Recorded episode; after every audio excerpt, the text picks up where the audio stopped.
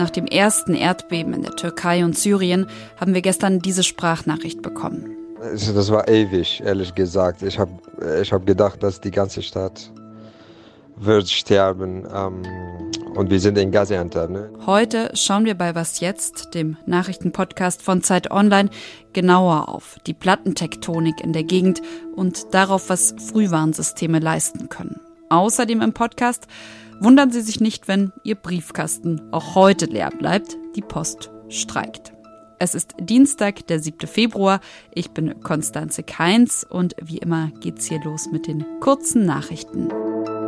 Ich bin Lisa Pausch. Guten Morgen. Nach den schweren Erdbeben in der Türkei und in Syrien ist die Zahl der Todesopfer auf über 4200 gestiegen. Mehr als 15.000 Menschen sollen verletzt worden sein. Bis spät in die Nacht haben Angehörige und Rettungskräfte in den Trümmern weiter nach Vermissten gesucht. Nach türkischen Regierungsangaben wurden bis zum späten Abend in der Türkei rund 8000 Menschen aus den Trümmern gerettet. Das gesamte Ausmaß ist aber weiter unklar. Der türkische Staatspräsident Recep Tayyip Erdogan hat sieben Tage Staatstrauer angeordnet. Mehr Hintergrund zu den Erdbeben gibt es auch hier gleich im Gespräch. Bundeswirtschaftsminister Robert Habeck ist gestern zusammen mit seinem französischen Amtskollegen Bruno Le Maire in die USA gereist.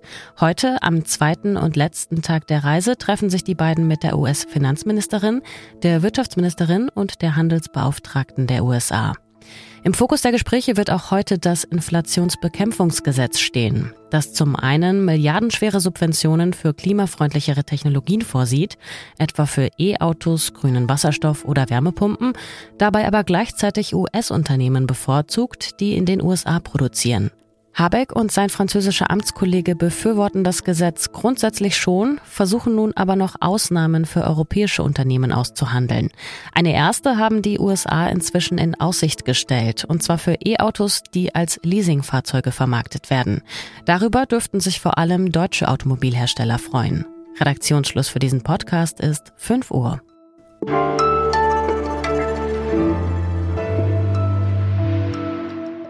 Die Folgen der Erdbeben in der Türkei und Syrien sind verheerend. Tausende Tote und Verletzte, aufgerissene Straßen und eingestürzte Gebäude, in denen Rettungskräfte auch heute weiter nach Verschütteten suchen. Rami Raban von Care Deutschland war zufällig in Gaziantep. Er hat eine Sprachnachricht geschickt und von der Situation vor Ort erzählt. Es schneit seit ein paar Tagen. Es ist freezing äh, draußen.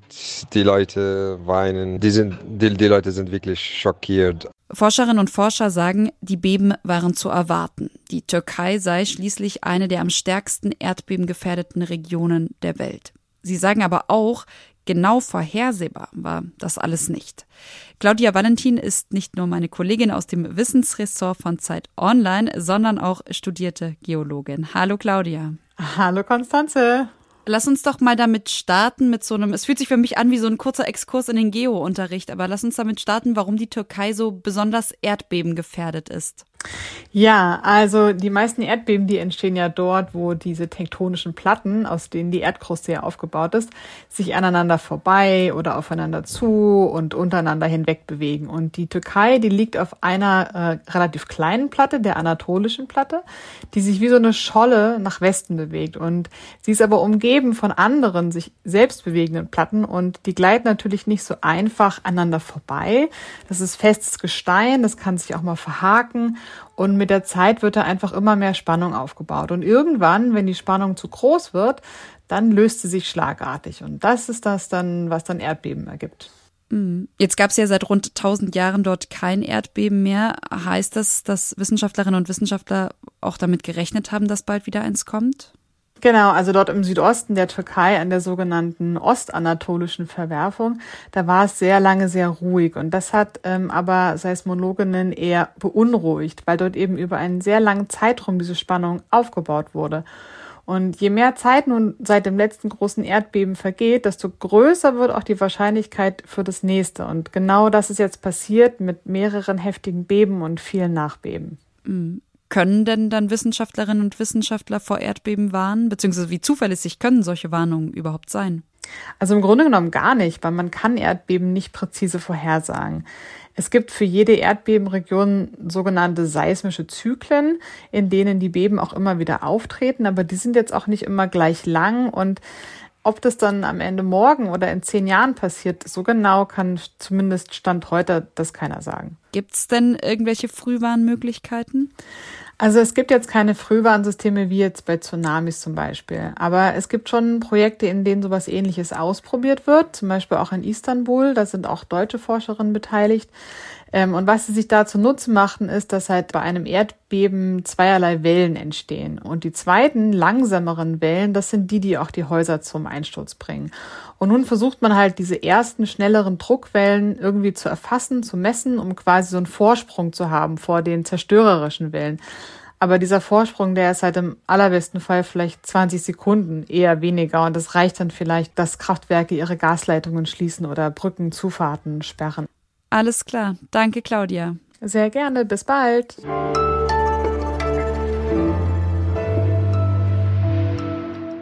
Und sonst so? Eins, zwei, drei, vier, fünf, sechs. Das ist mein persönlicher Rekord im Steineflippen. Vom tatsächlichen Weltrekord bin ich damit aber ziemlich weit entfernt. Der liegt bei 88. In der Theorie, klar, da weiß ich, wie es läuft. Damit ein Stein häufig hüpft, muss er flach und leicht sein und er muss schnell geworfen werden. Es gibt sogar Berechnungen, in welchem Winkel er aufschlagen sollte, damit der Stein eben beim Hüpfen möglichst wenig Energie verliert. 20 Grad, falls Sie es mal ausprobieren wollen. Jetzt aber gibt es neue Berechnungen und die könnten meine Steinsuche an der Isar dann doch nochmal verändern. Zwei Mathematiker, sie wollten eigentlich das Landeverhalten von Wasserflugzeugen untersuchen, haben ganz nebenbei auch das herausgefunden. Schwere und runde Steine können nicht besonders häufig springen, dafür aber sogenannte superelastische Sprünge absolvieren. Sie werden regelrecht aus dem Wasser katapultiert, schreiben die Mathematiker. Dafür muss die Unterseite des Steins gekrümmt sein. Statt Scheiben werde ich vielleicht jetzt also nach Kartoffelsteinen suchen.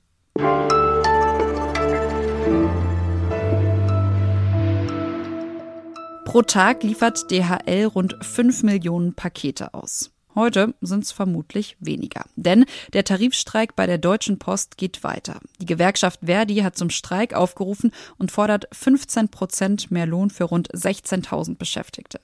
Gestern gab es schon Protestkundgebungen in Berlin, Rostock und München. Heute stehen Warnstreiks unter anderem in Dortmund, Hamburg, Saarbrücken und Stuttgart an. Meine Kollegin Steffi Unsleber war beim Streik in Berlin dabei und ist jetzt bei mir im Studio. Hallo Steffi. Hallo. Ich würde sagen, wir hören erst mal rein. Also, so klang es gestern in Berlin.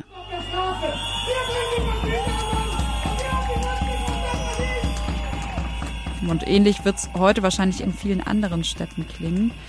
Du hast ja in Berlin mit einigen Streikenden gesprochen. Was haben sie dir erzählt? Wie war die Stimmung? Die Leute waren aufgebracht haben immer wieder ihre Forderungen genannt von 15 Prozent mehr Lohn und waren vor allem empört, dass äh, die Deutsche Post so hohe Gewinne gemacht hat zuletzt. 8 Milliarden Euro waren es im Jahr 21 und ja, die Leute sind empört, dass sie daran nicht beteiligt werden. Lass uns an der Stelle vielleicht direkt mal auf die Arbeitsbedingungen schauen. Also wenn du sagst, mehr Lohn, sie werden nicht beteiligt, wie viel verdient denn jemand bei der Post ungefähr und wie sehen auch sonst die Arbeitsbedingungen aus? Verdi sagt, dass 90 Prozent der Beschäftigten zwischen 1600 und äh, 2000 Euro netto liegen. Und es gab in den letzten Jahren immer mal wieder so ähm, Gehaltserhöhungen, aber die Menschen sagen, sie hatten davon real gar nichts, weil auch die Beträge für die Krankenversicherung gestiegen sind, für die Pflegeversicherung.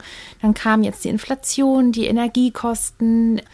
Es sind viele Stellen unbesetzt und in den Bezirken, wo es keine Zusteller gibt, müssen die Briefe natürlich und die Pakete trotzdem ausgefahren werden. Und das machen halt die Kollegen und Kolleginnen, die da sind. Und die haben dann halt entsprechend größere Touren. Und was immer wieder genannt wurde, war, das sind oft Frauen, die da angestellt sind. Viele wollten gar nicht Zustellerinnen werden. Manche waren früher am Schalter und dann sollten sie halt dahin wechseln. Und äh, diese Frauen, teilweise 50 Jahre alt, die schleppen dann halt diese ähm, 30 Kilo Pakete teilweise in den sechsten Stock. Das ist ein Knochenjob, haben sie gesagt. Und dafür finden sie, ist es sehr schlecht bezahlt. Und was sagt die Post zu den Vorwürfen und Forderungen? Also die Post sagt im Prinzip, sie können sich das nicht leisten, so eine Lohnerhöhung zu zahlen. Die Post sagt auch, dass sie im Vergleich zu anderen Mitbewerbern in der Branche noch sehr gut dastehen mit den Löhnen und äh, auch mit den Arbeitsbedingungen. Sie finden auch die Warnstreiks überzogen, da sie morgen am Mittwoch, wenn die Verhandlungen weitergehen, ein Angebot vorlegen wollen. Und einen Text von Steffi Unsleber, den finden Sie heute im Laufe des Tages auf Zeit Online. Danke dir. Das war's von Was jetzt am Dienstagmorgen und von mir, Konstanze Keins. Wie immer kommt hier noch der Hinweis auf unsere E-Mail-Adresse wasjetzt.zeit.de Heute nochmal verbunden mit einem ganz konkreten Aufruf, denn wir arbeiten an einer neuen Sonderfolge. In Israel und den palästinensischen Gebieten gibt es im Moment ja eine neue Welle der Gewalt und wir widmen diesem Thema eine Langfolge, eine Sonderfolge mit all ihren Fragen. Egal, ob Sie zur Geschichte des Nahostkonflikts etwas wissen wollen oder zur aktuellen Lage. Schicken Sie uns einfach Ihre Fragen, am liebsten per Sprachnachricht und hier kommt nochmal die Mailadresse dafür, das ist wasjetzt.zeit.de. Und wenn Sie unsere Arbeit unterstützen wollen, dann holen Sie sich doch ein vierwöchiges Probeabo. Das geht auf abo.zeit.de slash was jetzt. So, das war's jetzt wirklich von mir. Ich sage Tschüss oder bis später. Wenn Sie das Update am Nachmittag hören, dann hören auch wir uns wieder.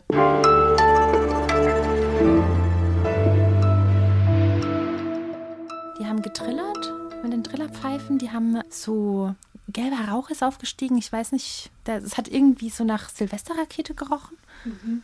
Bengalos oder so, das weiß ich nicht genau.